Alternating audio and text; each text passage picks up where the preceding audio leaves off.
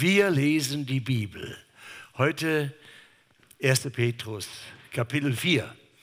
Das haben wir schon stückweise gehört, das ist toll. Und ich lese alle 19 Verse doch noch einmal im Zusammenhang. Ich stelle mir manchmal vor, wie das war in den vielen Jahrhunderten, als alle Christen, als bei den Christen völlig unmöglich war, dass sie eine eigene Bibel besaßen, in der sie still für sich leben, äh, lesen konnten. Man muss sich das ja manchmal heute klar machen, wo wir das so selbstverständlich haben, dass jeder zehn Bibeln mit zehn verschiedenen, zwölf verschiedenen Übersetzungen hat. Äh, dass die größte Teil der Christenheit bis, sage ich mal, vor 100 Jahren, 150 Jahren, selbst nach dem Buchdruck, konnten sich die meisten Christen keine Bibel leisten. Und sie haben eigentlich Bibellesen immer nur in Gemeinschaft, in der Gemeinde gehört, wenn Bibel vorgelesen ist. Sie hatten in diesen Jahren, äh, in diesen Zeiten einen erstaunlichen Vorteil vor uns.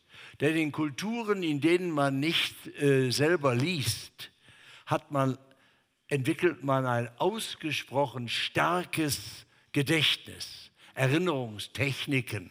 Das kann man der Mission, äh, Missionsgeschichte bis heute noch sehen, wie alte äh, Mitglieder der Gemeinde in Ostafrika zum Teil anderthalb Stunden lange Predigten von Missionaren wortwörtlich wiederholen konnten.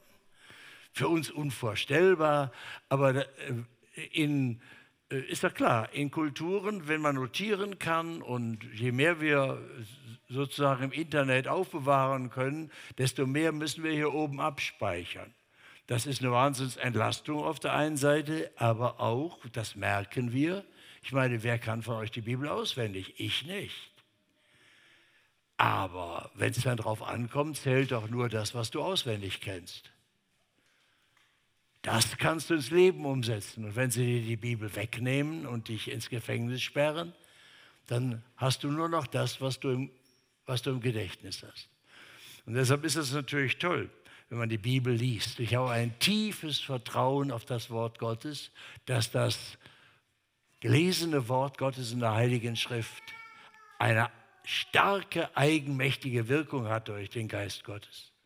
Und dass Auslegung der Bibel hoffentlich hilfreich ist, manchmal aber verwässert sie nur das, was man eigentlich lesen kann. Und der Mythos, dass man die Bibel nicht verstehen könne, wenn sie nicht ausgelegt ist, ist ein Mythos, den der Teufel unter den äh, Christen verbreitet. Also wir lesen es. Es gibt jetzt nur noch, es gibt für uns Leute, die ein schwaches Gedächtnis entwickelt haben aufgrund der vielen Depots, die wir da außerhalb lagern. Da gibt es nur eine Methode, die habe ich mir angewöhnt. Wenn man der Bibel vertraut ist und so, dann neigt man dazu, sie zu lesen und übers meiste wegzulesen, weil man das ja schon kennt und dann ist man ganz flüchtig. Dagegen habe ich für mich persönlich ein sehr, sehr schönes Mittel gefunden, das ich immer gebrauche, wenn ich mich vorbereite auf eine Predigt oder eine Bibelarbeit. Ich schreibe den Bibeltext ab. Denn wenn ich ihn handschriftlich abschreibe, brauche ich mal viel Konzeptpapier, bin immer dankbar für alle Papier, das mir zu mir kommt, wo nur die eine Seite beschrieben ist. Die Rest andere brauche ich. Und dann schreibe ich das ab. Und wenn ich langsam den Text abschreibe, nehme ich jeden Buchstaben wahr. Und so entdecke ich beim abschreibenden Lesen Dinge, die ich nie gesehen habe. Also wenn ihr Konzentrationsschwierigkeiten habt beim das schon beim Zuhören ist ja nicht ganz einfach. Wenn ich jetzt dieses Kapitel lese, dann werdet ihr entdecken, dass eure Gedanken abschweifen und dass man dann nicht mehr ganz dabei ist. Also kaum einer hat die Kraft. Martin Luther hat ja gesagt, dass er kein Vater unser beten könne, ohne mit einem Gedanken vom ersten bis zum letzten Wort dabei zu sein. Also so ist das eben mit uns Menschen. Aber äh, also, wenn ihr mit so etwas kämpft, äh, ein, das, ein großer Schriftausleger, der Professor Adolf Schlatter, hat gesagt, das Wichtigste sei, was wir lernen müssten, den Sehakt zu üben. Also hinzusehen, was steht da. Also wir tun es. Wunderbar, man kann es, ist so interessant hier. So, ich kann hier besser euch was vorlesen, wenn ich die Bibel so halte, weil hier, hier der Matthias hat ja auch schon gekämpft. Aber jetzt habe ich ja die richtige Scheinwerferleuchte auf 1. Petrus, 1. Petrus 4.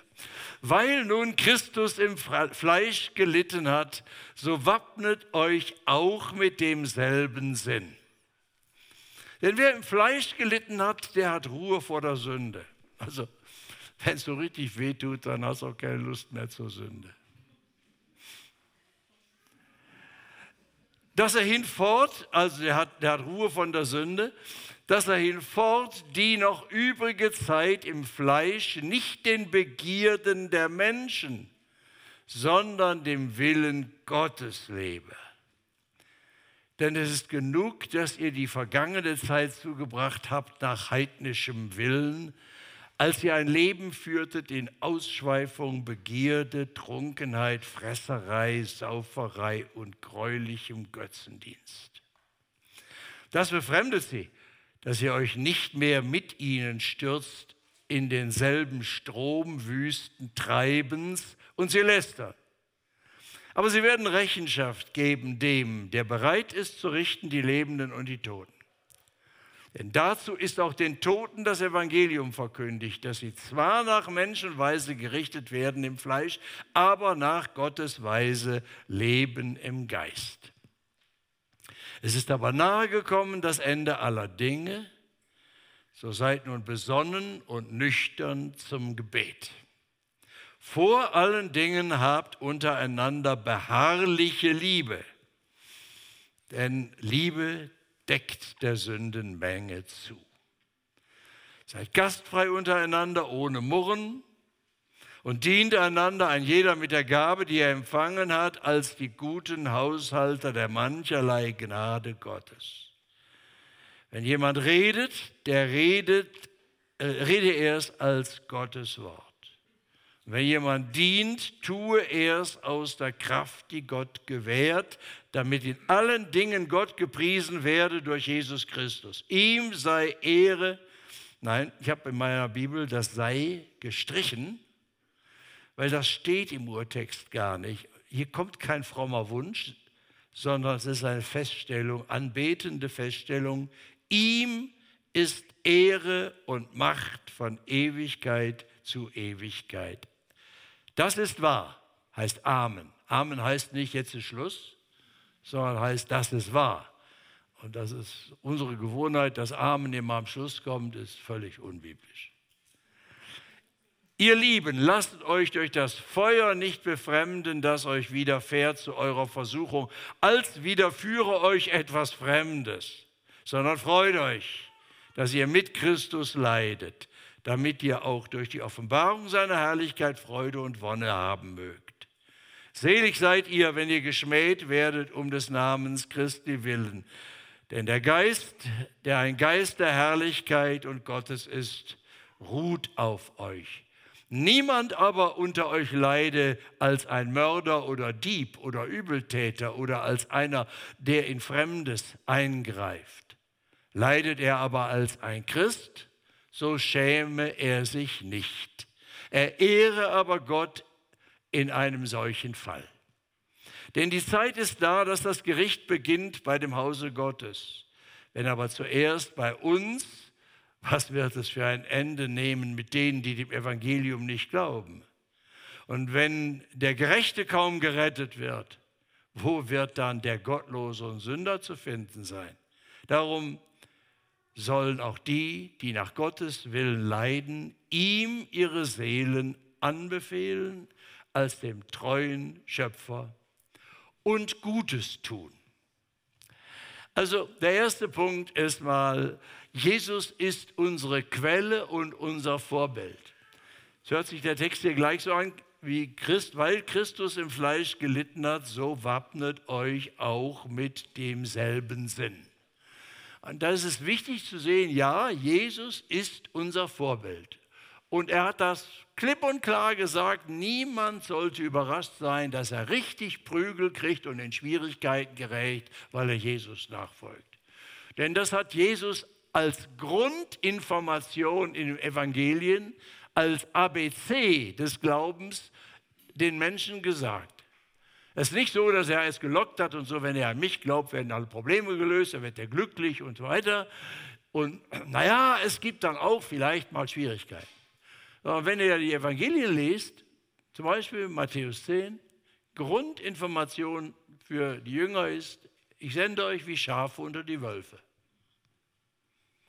Wölfen ist noch nie was anderes eingefallen, wenn sie Schafe gesehen haben, als die zu fressen.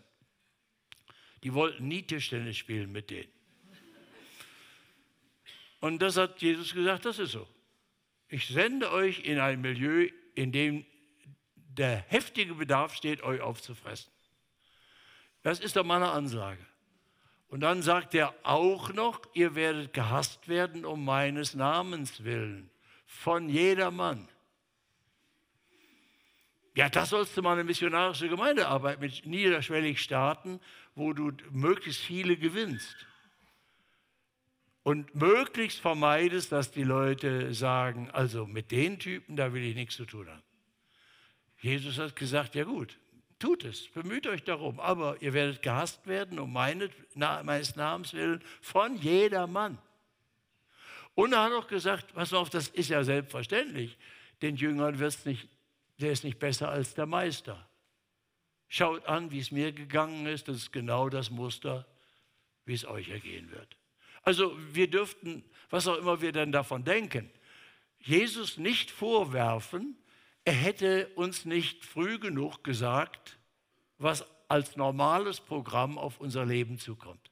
Und wenn wir jetzt auf unser Leben schauen, als Christen hier in diesem Bereich und denken, ach meine Güte, ich habe auch keinen Ansatz davon je in meinem Leben erlebt oder gespürt, dann kann man sagen, entweder war was falsch bei dir oder er hat dir eine Urlaubszeit gegönnt, sondergleichen. Dann dank ihm über die Maßen und sag, Herr, wenn du mich so verschont hast bisher, will ich keinen Augenblick knatschen, wenn es dicke kommt. Denn ich habe gelernt, normal ist nicht Urlaub. Normal ist gefressen werden. Ist, normal ist gehasst werden. Und wir wollen doch alle geliebt werden. Ich meine, äh, bitte, wir wollen doch alle geliebt werden. Das andere ist doch absolut schwer verdaulich. Und wir denken doch meistens, wir haben was falsch gemacht, wenn die Leute uns nicht lieben. Und Jesus sagt eigentlich, kommt drauf an, wenn ihr wegen eurer Betrügereien oder weil ihr anderes Unrecht getan habt, gehasst werdet und äh, dann ist okay, das habt ihr dann verdient. Aber ihr werdet auch um meines Namens willen so verhasst. Er hat es also, ange, er hat also angekündigt. Das, das, Vorbild ist also völlig klar. Aber damit äh, das nicht in Schieflage gerät, ist immer wichtig zu sehen, als erstes, er ist nicht nur unser Vorbild, er ist unsere Quelle. Er beschenkt uns. Wir leben in Gemeinschaft mit ihm. Und wir spüren das ja in Stunden wie denen, die wir hier miteinander erleben. Also ich sage euch was herzlichen Dank für die Einladung. Ihr glaubt nicht, wie gut das meiner Seele tut, hier einfach bei euch zu sein. So, das ist, äh, ist einfach, wir spüren nicht nur etwas von der stärkenden Kraft einer herzlichen Gemeinschaft der Jesusleute, sondern wir spüren auch, er ist unserer Mitte und schenkt sich selber, der zur Rechten Gottes ist. Ihr schaut ja alle immer auf diesen freischwebenden Christus da. Ja, kurios, ne? Der da hängt da ohne Kreuz wie ein japanischer Kunstturner an der Wand. Es war, glaube ich, jetzt kein, keine respektvollen katholischen Gedanken, die ich geäußert habe. Aber ich guckte da immer drauf und dachte, Herr, wunderbar. Aber dass er nicht nur, ja gut, also wenn, wenn man da falsche Vorteile, also wenn man Vorurteile abgelegt hat, dann äh, äh, können solche Bilder sehr helfen. In meinem Arbeitszimmer stehen, jede, stehen und hängen jede Menge Kreuze, weil ich kann gar nicht erkunden. Ich brauche dieses Christus vor Augen gemalt, das den Gekreuzigten. Weil ich nie denke, dass es irgendwas Magisches, Gegenständliches, sondern es ist immer nur eine Erinnerung an den, der zur Rechten Gottes ist, dass Und, und er wird bis in Ewigkeit, in Herrlichkeit, wird er als das Lamm Gottes auf dem Thron. Das ist total widersinnig. Die Wunden des Gekreuzigten sind doch mit der Auferstandung alle überwunden. Er ist doch geheilt. Und in Gottes neue Welt gibt es doch keine Schmerzen und nichts mehr. Aber Jesus besteht darauf, bis in ewiger Herrlichkeit uns zu begegnen als das Lamm, das geschlachtet wird. Das heißt, die Schönheit des Herrn sind seine Wunden, weil aus ihnen fließt unser Leben, dass er für uns gestorben ist. Das ist die Quelle, aus der wir trinken, aus der wir schöpfen. Erst da, lange danach kommt dann, und nur weil er die Quelle ist, aus der wir so satt trinken dürfen, nur dann kommt das, wappnet euch mit gleicher Gesinnung. Er ist auch unser, er ist auch unser Vorbild. Und dann steht da hier noch einmal das Einzige, was so unglaublich aktuell ist wir dachten, es dürfte so aktuell nie mehr werden in der Welt. Wir haben theologisch darüber geschimpft, dass der Augustinus ein Missverständnis von der Begierde hatte und was die Sünde und ah, was haben die Leute auf den Augustinus geschimpft und dass er von dem Begehren so viel und der Sünde so viel geschrieben hätte und dass das alles zur Leibfeindlichkeit und zur Verachtung der Sexualität geführt hätte und alles. Und heute müssen wir sehen, der ist so aktuell wie wir es nicht haben möchten, wenn das Grundbekenntnis einer säkularen Welt heißt, ich bin, was ich fühle, folge deinem Herzen. Das heißt, deine Begierden sind alles, was du brauchst, um zu wissen, wohin du gehst. Dein Kompass ist in dir, folge deinem Begehren dann bist du identisch mit dir. Dann bist du ganz zu Hause bei dir selbst. Nur wenn du das tust, was du fühlst, bist du bei dir selbst. Da hast du das Grundproblem deines Lebens gelöst, das der Identität. Und das ist die größte Lüge, die es überhaupt gibt. Denn nichts ist so instabil wie Gefühle. Die kommen und gehen, die sind mal up und down. Das ist, wer sich an seine Gefühle hängt, ist total verloren. Deshalb kein Wunder, dass wir eine total verwirrte äh, Zeit haben, in der natürlich am meisten die leiden, die auch von ihrem natürlichen Entwicklung her in Phasen des Suchens sind, wie etwa Teenager. Die sind ja die ersten Opfer dieses Wahnsinns, durch den wir gehen. Folge deinen Gefühlen. Meine Güte. Wer sich an seine Teenagerzeit erinnert und weiß, was, das für, was da für Gefühle alles durch einen gingen und so, der kann das nachempfinden, was für ein Chaos im Leben entsteht, wenn du dieser Lüge folgst. Und dann erschrecke ich geradezu, wenn ich die Bibel lese und sage, meine, so ein altes Buch, so ein altes Buch. Und dann steht da Kern einfach drin, dass ihr hinfort in der noch übrigen Zeit im Fleisch, also wenn ihr noch im Körper seid, also lebt, hier auf dieser Erde, nicht den Begierden der Menschen, sondern dem Willen Gottes lebe. Das ist es. Also die, die große Entscheidung ist die, was ist meine Leidenschaft, meine Orientierung? Ich möchte lernen, Vater unser im Himmel, geheiligt werde dein Name dein Reich komme, dein Wille geschehe, wie im Himmel, so auf Erden. Das ist ein Kampfgebet. Denn in Gottes Welt geschieht der Wille Gottes ohne jede Einschränkung. Ich weiß nicht, mit welchem Bewusstsein ihr das betet. Das ist kein Fatalismusgebet. Da kannst du machen, nichts musst du gucken zu, dass Christus kommt.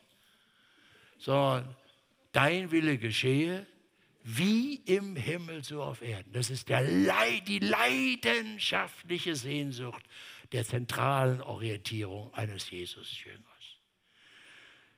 So, sagt er, und das ist äh, der Vorteil, wenn ihr Prügel kriegt und wenn es euch nicht so leicht geht, dann verliert ihr die Lust an manchem, was sowieso sinnlos ist und was falsch und was heidnisch und was gottlos ist. Und ihr werdet ausgerichtet mit neuer Leidenschaft auf. So, jetzt klicken wir einfach mal weiter und gucken mal. Ähm, es tut mir ja leid, dass ich immer so oberflächlich sein muss. Einfach nur so ein paar Sätze und dann so ein paar Bemerkungen und dann gucken wir mal, was weiter ist. Das befremdet sie, also wenn ihr so anders lebt, das befremdet sie, dass ihr euch nicht mehr mit ihnen stürzt in denselben Strom. Der Petrus wusste, was Mainstream ist. Das ist hier, denselben Strom Wüstentreibens und sie lästern. Sie lästern. Wieso ist das eigentlich? Warum? Äh, angeblich sind wir doch so tolerant, dass jeder, jeder kann machen, was er will. Oder sollte man doch eigentlich logischerweise erwarten, äh, auch Christen sind vielleicht ein bisschen verrückt, aber sie können auch machen, was sie wollen. Warum gibt es so viel Druck? Warum befremdet? Ja, das ist auch äh, völlig selbstverständlich. Leute, die sich aus sich selbst orientieren müssen, die ihren eigenen Neigungen folgen, leben davon, dass sie bestätigt werden dadurch in ihren individuellen Entscheidungen, dass sie bestätigt werden dadurch, dass möglichst viele andere die gleiche Entscheidung treffen.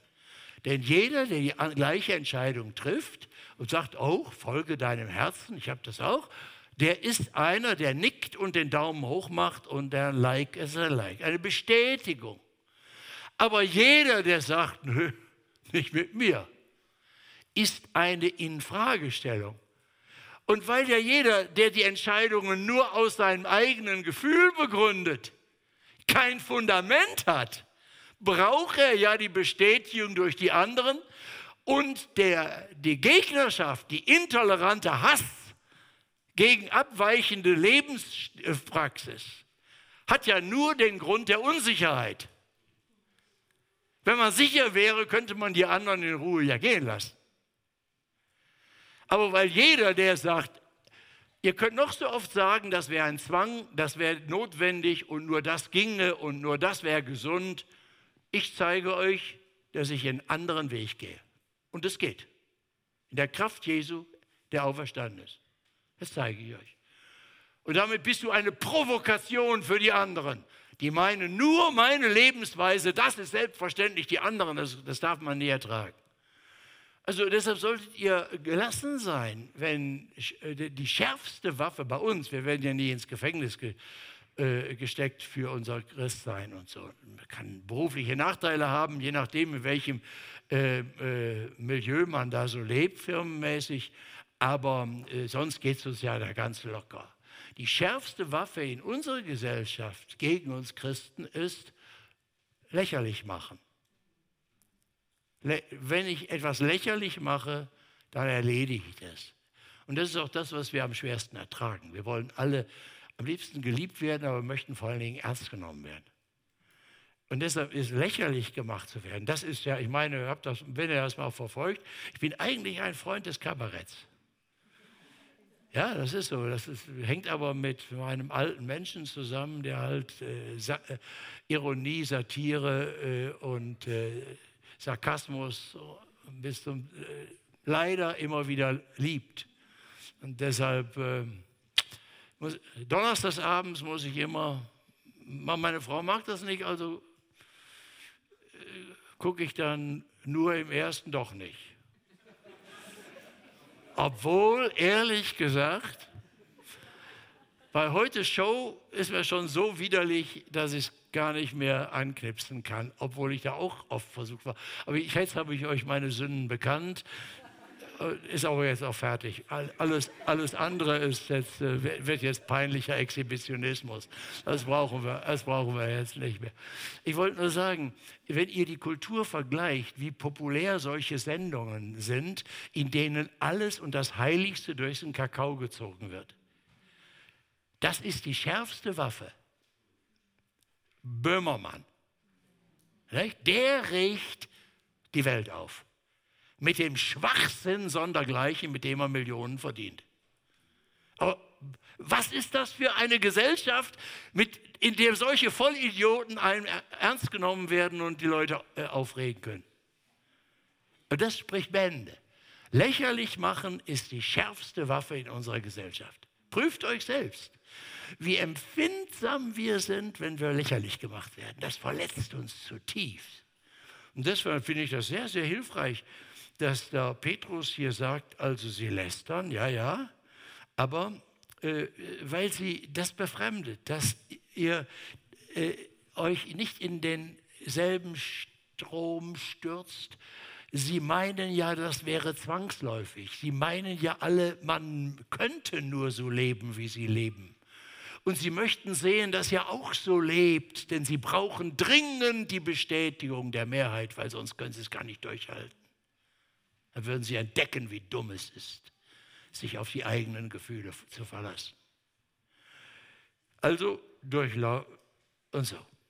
Und dann denkt daran, die Reichweite unseres Herrn. Sie werden, ihr müsst das nicht verurteilen, wir sind nicht die Richter. Sie werden alle noch einmal vor dem Richter stehen. Alle. Nichts bleibt einfach ohne Verantwortung. Und um nochmal diese große Reichweite von Jesus zu schildern, sagt er dann also nicht mehr, sie werden Rechenschaft geben, Vers 5, Rechenschaft geben dem, der bereit ist zu richten, die Lebenden und die Toten. Und dann sagt er, wie groß die Reichweite ist, denn dazu ist auch den Toten das Evangelium verkündet. Äh, da äh, bezieht er sich noch einmal darauf, dass der gekreuzigte und Auferstandene auch im Totenreich das Evangelium verkündet hat. Dass auch dort das Angebot gemacht wurde und ich sage, was ich gestern gesagt habe, das sind Andeutungen, die uns zeigen, wir brauchen uns keine Sorge zu machen, dass Gott nicht gerecht ist. Der hat seine Wege, aber er gibt uns keinen Spielraum rauszuspekulieren. Die Christen waren immer wieder verführt, aus diesen Andeutungen des ersten Petrusbriefes ganze Lehren zu entfalten, wie das denn da funktioniert hat mit Jesus und im Totenreich und so weiter. Müssen wir nicht wissen. Äh, ist nur klar, habt keine Sorge, er ist der Richter und Retter für alle. Und auch die, die vorher gelebt haben, haben eine faire Chance bekommen, das anzunehmen oder abzuleben, lesen. Da geht in keiner Weise hervor, dass sozusagen schwuppdiwupp alle früheren noch einmal gerettet wurden, ohne dass sie gefragt wurden. Aber dass das Angebot genauso bekamen. Also, das ist, äh, das ist eine Ermutigung für uns Christen. Die Reichweite des Retters und Richters Jesus ist viel weiter als wir.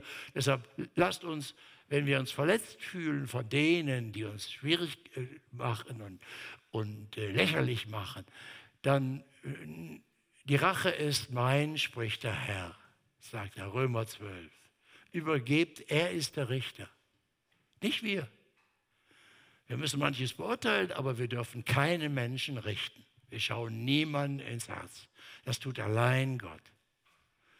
Ich weiß, ja, erschreckend, wie anders das am Ende ausgehen wird, als wir denken. Und Jesus ist für mich immer ganz schrecklich, wenn ich Bergpredigt lese und Jesus sagt, es werden viele sagen, sein, die, haben, die sagen zu mir, Herr, Herr, haben wir nicht Evangelisation mit Prochrist gemacht? Haben wir nicht Dämonen ausgetrieben? Und er wird sagen, ich kenne euch nicht, ich habe euch noch nie gesehen. Das heißt, alle, die meinen, sie wären auf der richtigen Seite und rechtfertigen sich aus ihrer Mitarbeit, aus ihrem christlichen Engagement, die könnten sich bitter täuschen. Es gibt nur einen Halt der Gewissheit. Er ist für mich gestorben. Christi Blut und Gerechtigkeit, das ist mein Schmuck und Ehrenkleid. Damit will ich vor Gott bestehen, wenn ich zum Himmelwirt eingehe. Keine andere Begründung für die Rettung. Aber die, die steht. Der Richter selber ist ans Kreuz gegangen und hat mein Urteil getragen. Und dann geht es hier weiter mit dem, das Ende ist nah.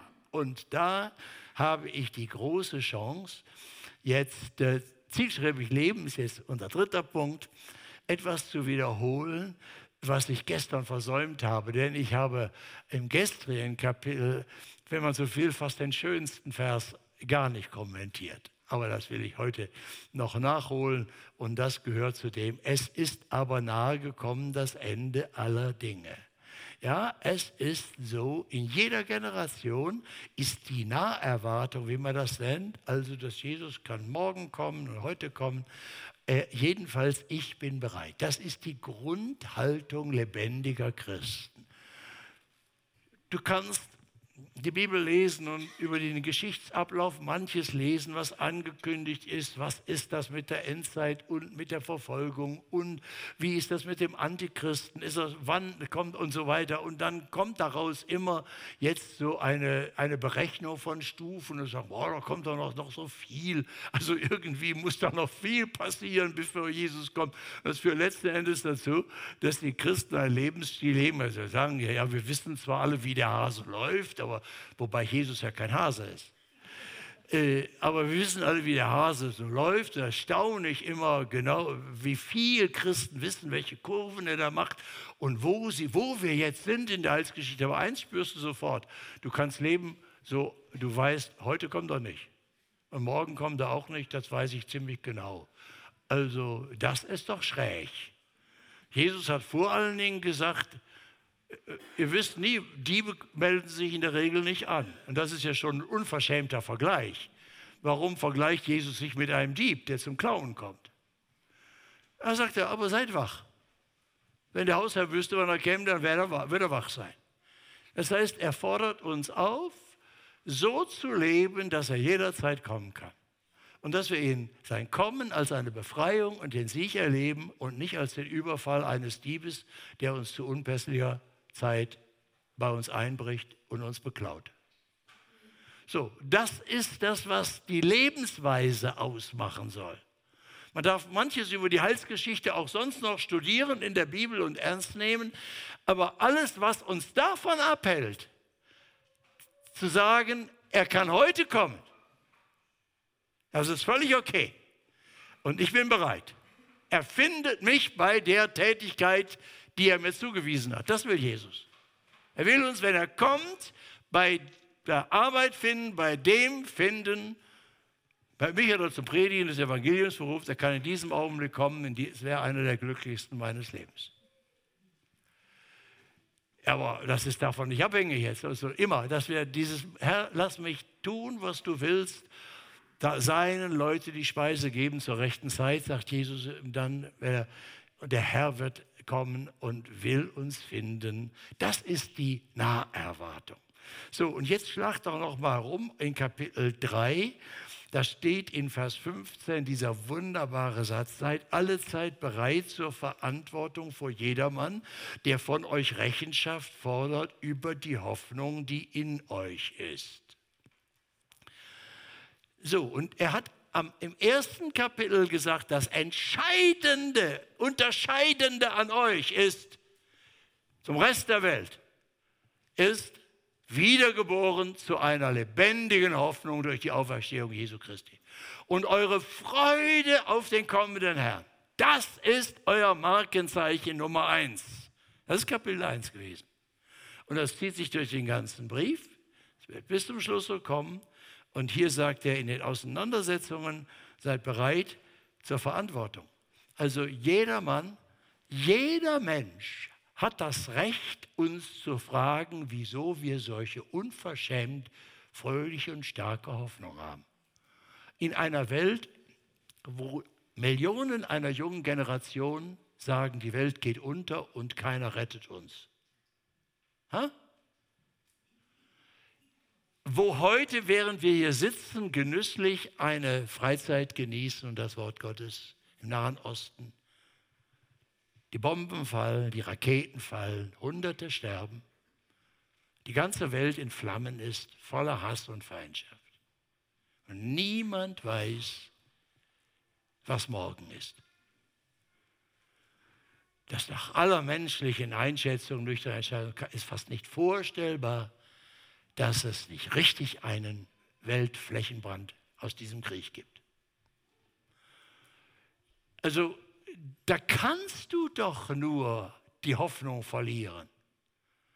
Und dass da Leute sind, die sagen, und da sitzt ihr da bei Kolping in Teisendorf und freut euch an der Schönheit der Berge, dem blauen Himmel und lest das Wort Gottes und singt Loblieder voller Hoffnung, seid ihr eigentlich total verrückt. Versteht, da ist doch ein Grund, dass man Rechenschaft fordert, ob unsere Hoffnung eine Begründung hat oder ob wir einfach nur durchgeknallte Typen sind. besoffen vom Oktoberfest kommen. So, und das sagt er, das ist normal. Darauf solltet ihr vorbereitet sein. Kannst du begründen, warum du diese Hoffnung an Jesus hast? Ich meine, noch einmal, wenn unsere Hoffnung nur ein Gefühl ist, dann kannst du nichts begründen. Gefühle kannst du nicht begründen. Du kannst nur sagen, das ist über mich gekommen, das habe ich eben so, das ist toll, ich fühle es halt so. Ja, sagte, warte mal, bis die Zahnschmerzen kommen und es dich trifft, wie es uns gerade trifft, dann wirst du schon merken, wo deine Gefühle sind. Das ist doch keine Begründung. Hier deshalb entfaltet Petrus im ersten Petrusbrief solide Grundlagen, Christus für uns gestorben, er ist der Herr, der am Kreuz gesiegt hat und in der Auferweckung bestätigt ist und der im, selbst im Reich des Todes das Evangelium verkündet und der uns durchbringt bis zum Ziel seiner Herrlichkeit und dass wir kämpfen in einer Welt und wir sind eine Kampftruppe voller, voller, voller Liebe zueinander und zu den Feinden. Zueinander und zu den Feinden.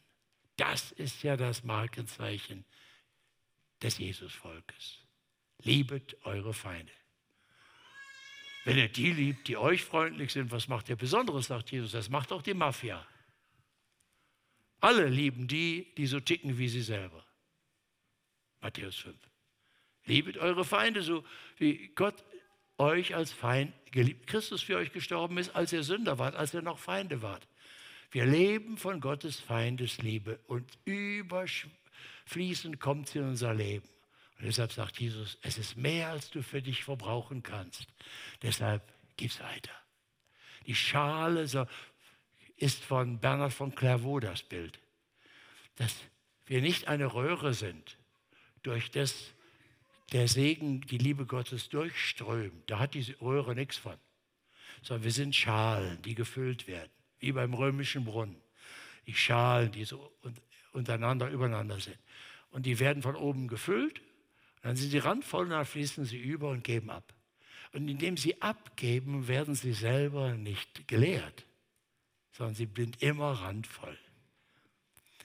Das ist es mit der Quelle und dem Vorbild.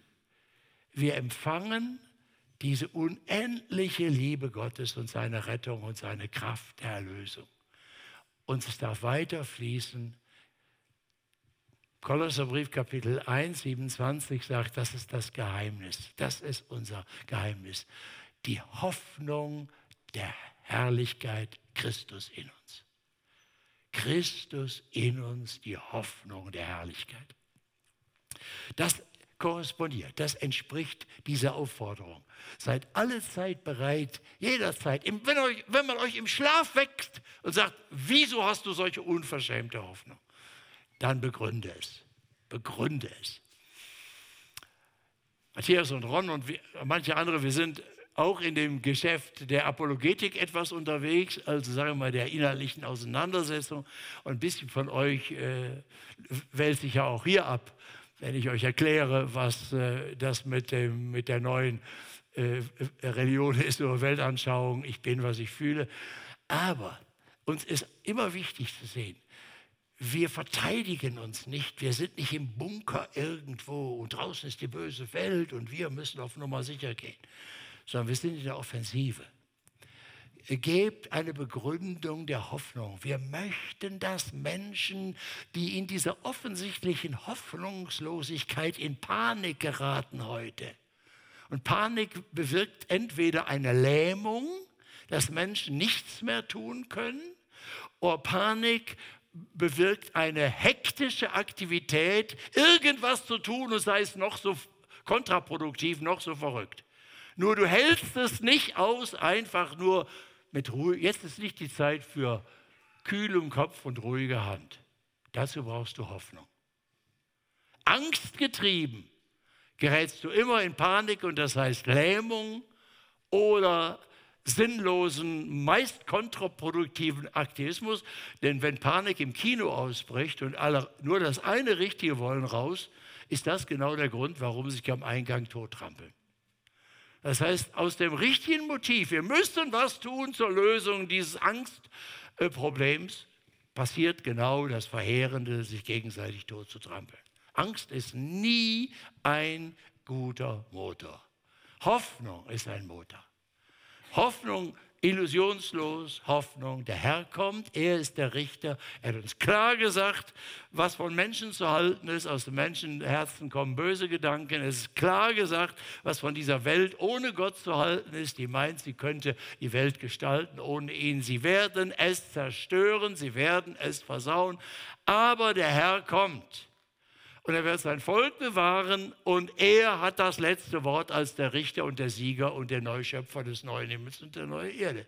Und wer dieses Ziel hat, kann selbst in turbulenten Zeiten mit äh, kühlem Kopf und ruhiger Hand die nötigen Schritte tun, soweit es sie erkennt. So, das ist so unglaublich wichtig, diese, diese Herausforderung, Verantwortung der Hoffnung zu geben. Seid nahe, Vers 7 jetzt wieder in Kapitel 4, nahe das Ende aller Dinge. Und er sagt, woran zeigt sich diese Naharbeitung? Beharrliche Liebe untereinander. Wie, wie wunderbar nüchtern ist das. Äh, jeder weiß doch, dass, wie, wie kostbar das ist, wenn eine Atmosphäre der Liebe da ist und wenn es, wir versöhnt sind miteinander und in Harmonie leben können. Aber wir wissen auch alle, wie schnell das durch ein giftiges Wort oder durch neidische Gedanken, durch irgendwas zerstört ist. Und deshalb setzt er hier das Wort beharrlich zur Liebe. Damit wir nicht denken, Liebe wäre eine Stimmung. Stimmungen auch Freizeitstimmungen verfliegen. Das ist ja schon chronisch. Das haben wir alle gelernt, dass die Abstürze nach tollen Freizeiten die gefährlichsten sind und so.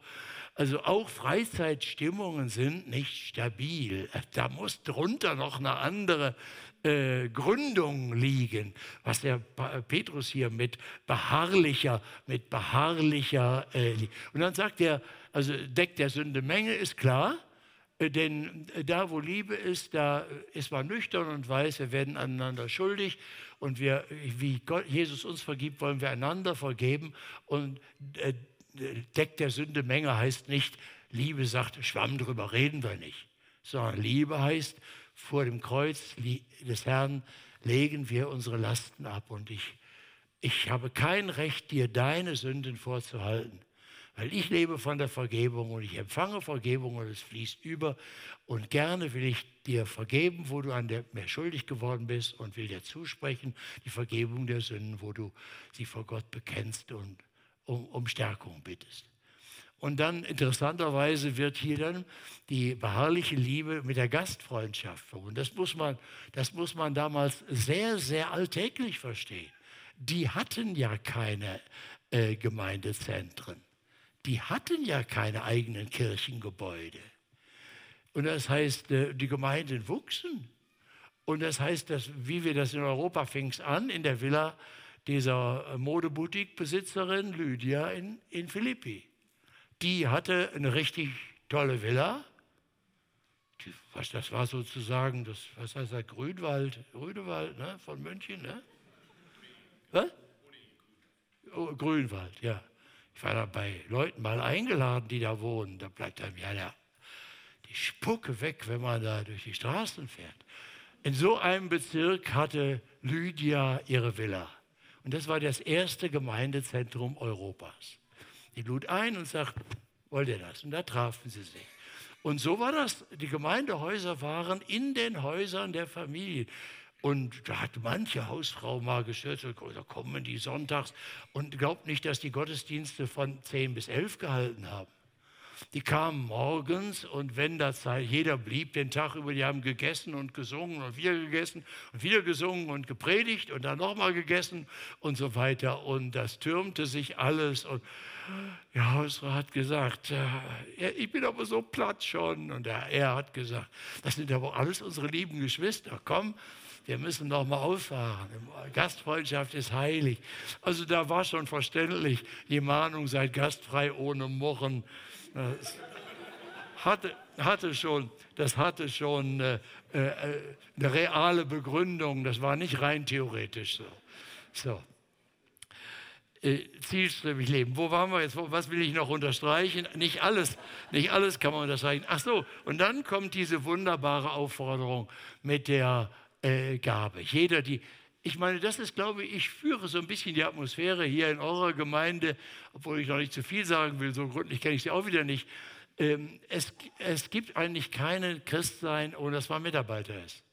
Weil jeder, der zu Jesus gehört, ist ein Körperteil am Glied des Jesus, Leib des Jesus Christus. Und jedes Körperteil hat irgendeine Aufgabe im Körper. Nach innen und nach außen. Niemand wird überfordert, niemand muss alles tun.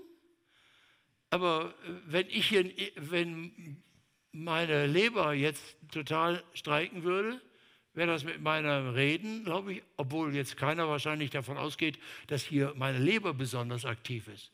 Aber wenn sie den, ich Schmerzen hätte und die würde streiken, könnte ich auch nicht reden. Das heißt, das Bild vom Leib ist sowas wie eindrücklich und das ist Gemeinde. Das heißt, jeder, der dazugehört, weil er Vergebung der Sünden hat und Jesus feucht, der ist ein Körperteil im Leib. Und es, die Unterscheidung zwischen Mitarbeiter und Christsein ist völlig sinnlos. Die Frage ist nur, wo ist meine Stelle? Und das kann sich auch im Laufe des Lebens ändern, natürlich. Die Kräfte werden anders. Je nachdem, wie berufliche Situation ist, ja nicht nur, nicht nur Gemeinde ist ja unser Leben im Leib Christi, sondern das, was wir in Familie und was wir im Berufsleben leben, ist ja Reich Gottes. Und das, was wir innerhalb der Gemeinde leben oder mit ihr leben, ist Teil davon. Und das ist jetzt Aufgabe, sage ich, das kommen wir morgen dazu. Das ist die Aufgabe der Gemeindeleitung, nicht alle Arbeit selber zu machen. Gemeindeleiter, die alle Arbeit selber machen, sind die schlechtesten. Und die enden auch im Burnout. Äh, sondern deren Aufgabe ist dafür zu sorgen, ich habe das vorhin bei eurem Gelächter gehört, dass eure Leiter das, glaube ich, verstehen, das Geschäft. Dass jeder seine Aufgabe zugewiesen bekommt. Und dass man miteinander überlegt, was passt zu dir? Was ist deinen Gaben entsprechend? Was kannst du? Was überfordert dich? Und in meinem Leben ist es so gewesen, dass ich lauter Dienste eh, von der Jugendarbeit an, auch im vollzeitlichen Dienst, ich habe lauter Dienste getan, die ich nicht gewollt habe und die ich mir nicht zugetraut habe. Und wo andere gesagt haben, wir bitten dich, mach das. Und ich gekämpft habe, bis ich erkennen konnte, ja, ich folge diesem Ruf. Es mag bei anderen Leuten anders gehen. Ich habe nichts in meinem Leben bisher getan, was ich mir selber gesucht habe. Und nur Sachen getan, die ich nicht gewollt habe. Und bin aber glücklich geworden im Gehorsam. Aber ich sage euch, kann heute Nachmittag gerne auch ein bisschen davon erzählen.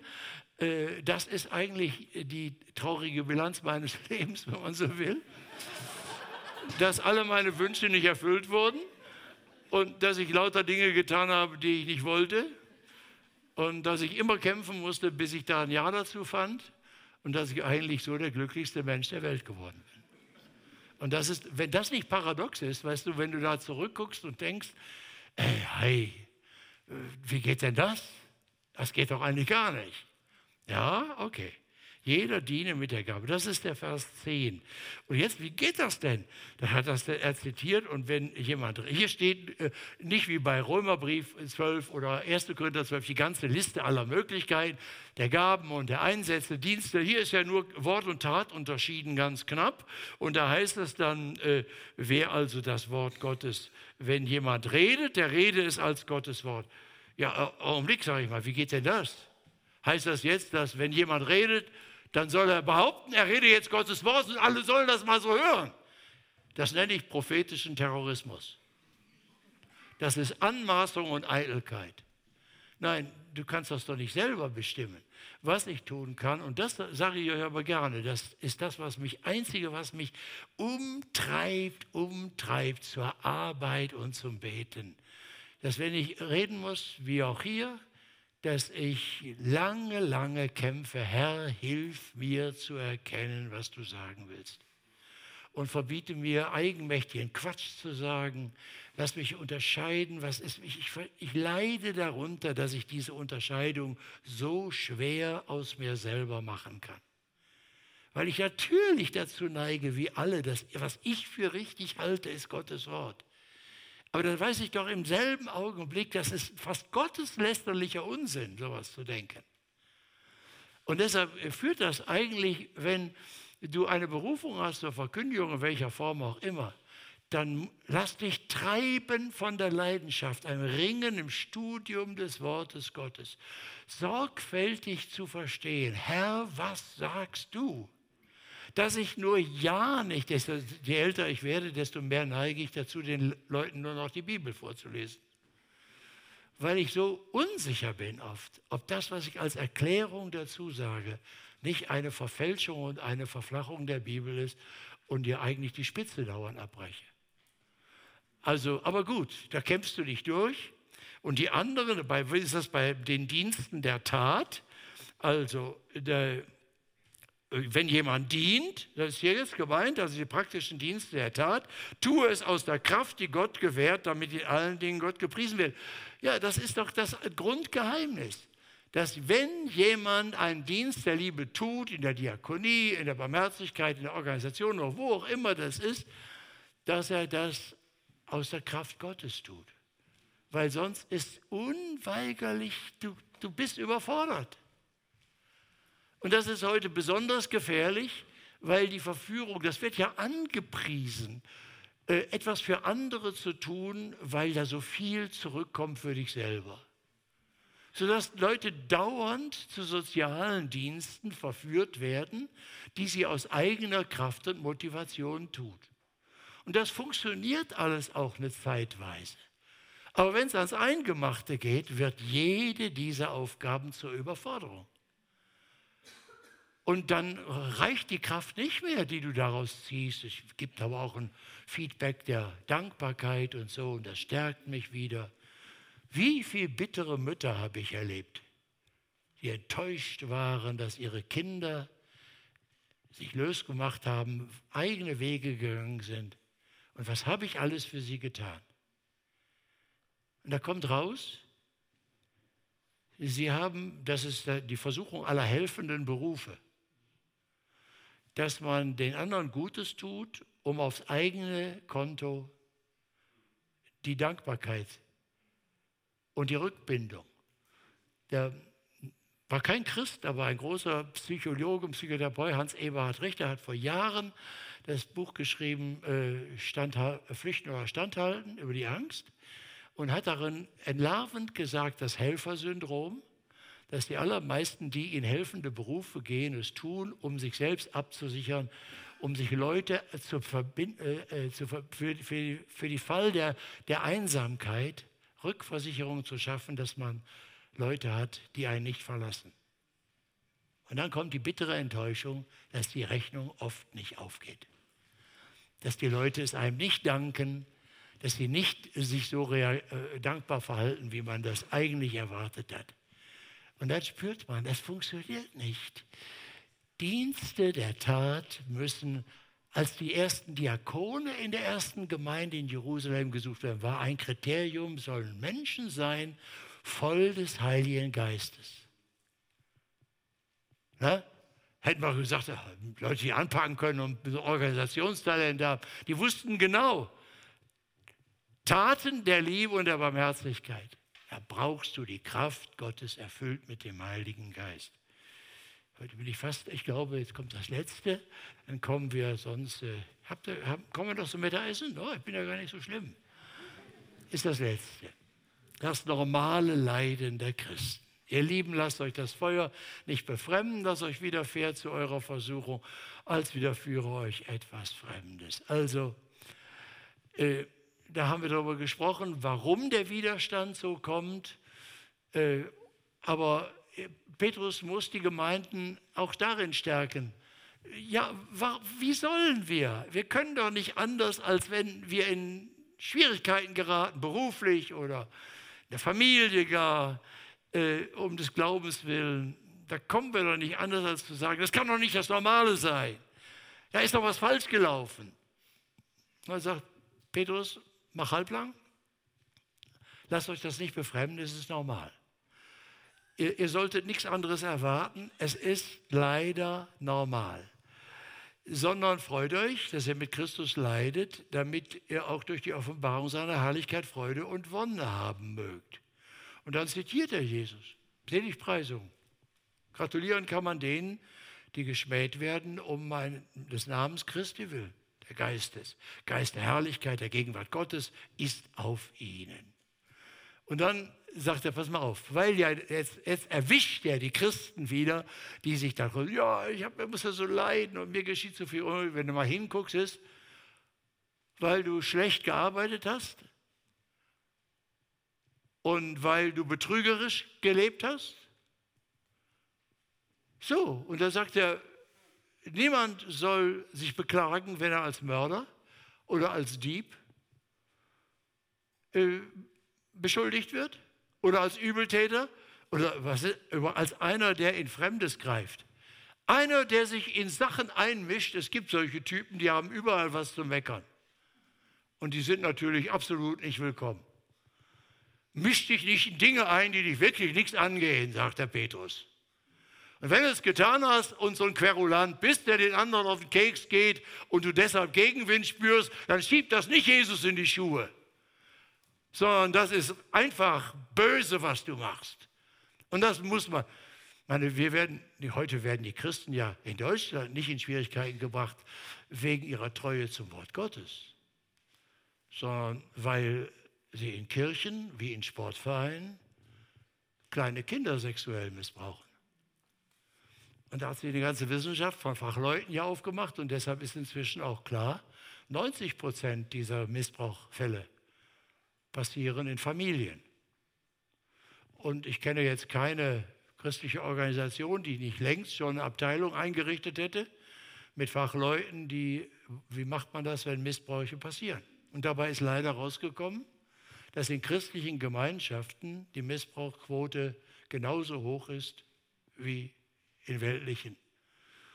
Und das, was das Allerschlimmste ist, ist, äh, dass dabei rauskommt, dass in Gemeinden, in denen Autorität geachtet wird, also elterliche Autorität, Autorität der älteren Lebensalter und so auch dann die Gefahr zum Missbrauch besonders groß ist.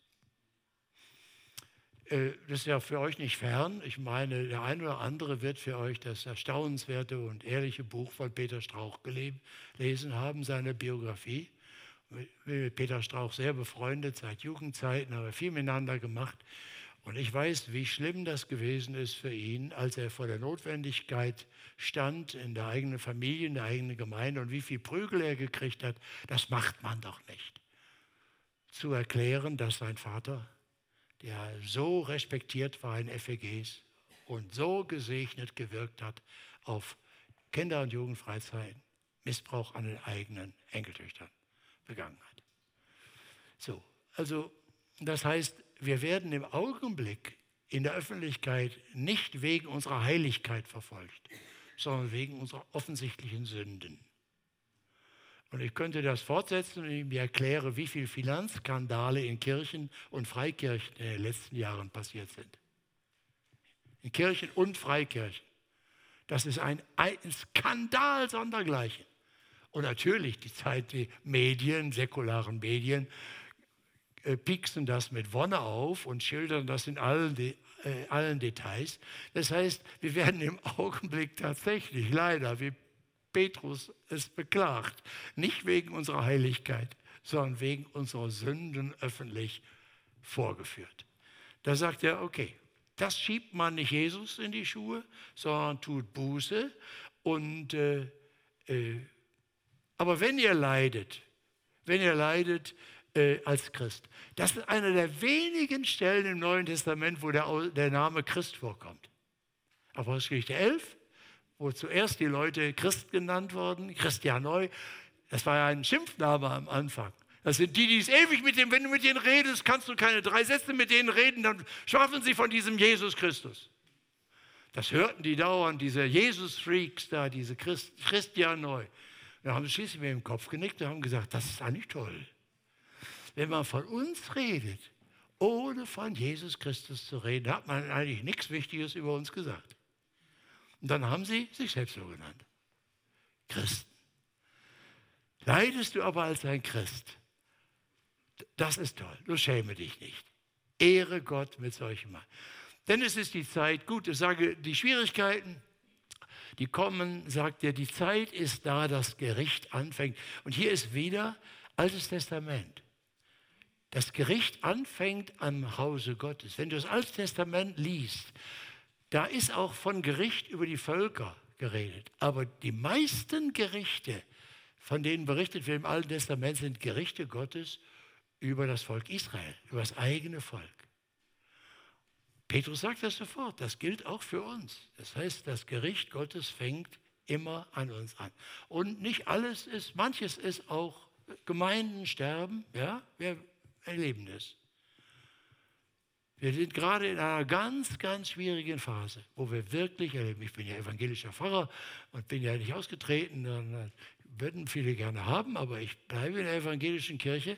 Aber das ist eine sterbende Kirche unter dem Gericht Gottes weil sie das Wort Gottes mit Füßen tritt, wo auch immer man hinguckt. Es spricht nicht dagegen, dass hier und da Oasen sind von Gemeinden, wo bibeltreue Gemeinden und Pastoren und Älteste darum kämpfen, dass Menschen zum Glauben an Jesus kommen und sie geführt werden. Ihr Leben wird immer schwieriger. Ihr Leben wird eigentlich immer schwieriger. Bewundere meine Geschwister, die diesen Dienst tun. Es sind Inseln, aber das Gericht ist voll im Gange. Kirchen können sterben. Die ganzen Gemeinden in der Türkei, über die wir, an die der Petrusbrief geht, sind seit dem 7. Jahrhundert von der Bildfläche ausradiert worden. Die andere Stelle, wo die Christenheit, die erste Christenheit geblüht haben, war Nordafrika. Augustinus. Total ausradiert nach dem Islamsturm. Wir sind die Generation heute die erste, die erlebt, dass in diesen Teilen der Welt wieder neue bodenständige Gemeinden, sowohl in der Türkei wie auch in Nordafrika, neue bodenständige Gemeinden, Bekehrungen unter Muslimen. Und das Erstaunliche ist, sie leben alle in Verfolgungssituationen. Und es ist so ermutigend für uns, teilzuhaben und zu studieren, was in verfolgten Christen, nicht um, äh, wir können für sie beten, dass das Leid gelindert wird, aber das wollen sie gar nicht, sondern wenn du lernst, unter welchen Verfolgungs- und schwierigen Druckbedingungen heute Gemeinde Jesu wächst, vor allen Dingen in der islamischen Welt, dann kannst du sehen das Wunder der Wiedergeburt der lebendigen Hoffnung. Was haben sie davon? Sie wandern in die Gefängnisse, sie verlieren ihre Familien, ihr, ihre Geschäfte, ihr Leben zum Teil. Und wenn du fragst, warum macht ihr das? Jesus. Jesus ist der Retter und Herr.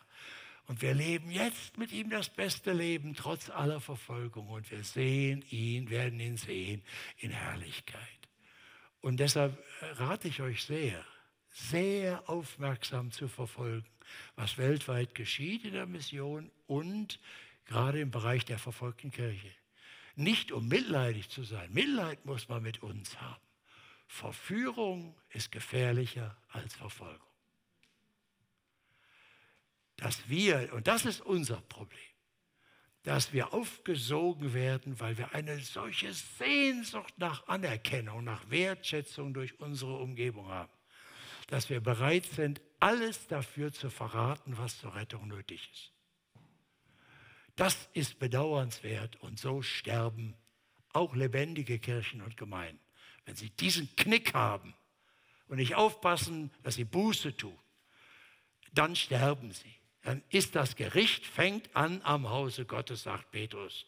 Zuerst das härteste Gericht ist am Hause Gottes und dann an anderen, wenn es da schon so ist, dass wir gerettet werden, durchgerissen durchs Feuer. Das riecht noch halb verbrannt, aber Jesus hat uns gerettet. Wo werden die bleiben, die das Evangelium nicht glauben, sagt er dann. Da macht euch mal keinen Kummer, ihr müsst die Welt nicht richten. Kehrt vor der eigenen Haustür. Und das ist bitter genug heute für uns. Herr Jesus, du hast uns dein Wort gesagt und wir bitten, dass, dass du uns zeigst, wie wir das leben können, Wir danken dir, dass du uns nicht sagst, wozu du nicht auch die Kraft gibst, dass wir es umsetzen können. Lass das Feuer der Freude an dir nicht erlöschen. Dann gibt es, wir Menschen sind, die wirklich die Hoffnung, die du bist, begründen können. Einladend begründen können. Amen.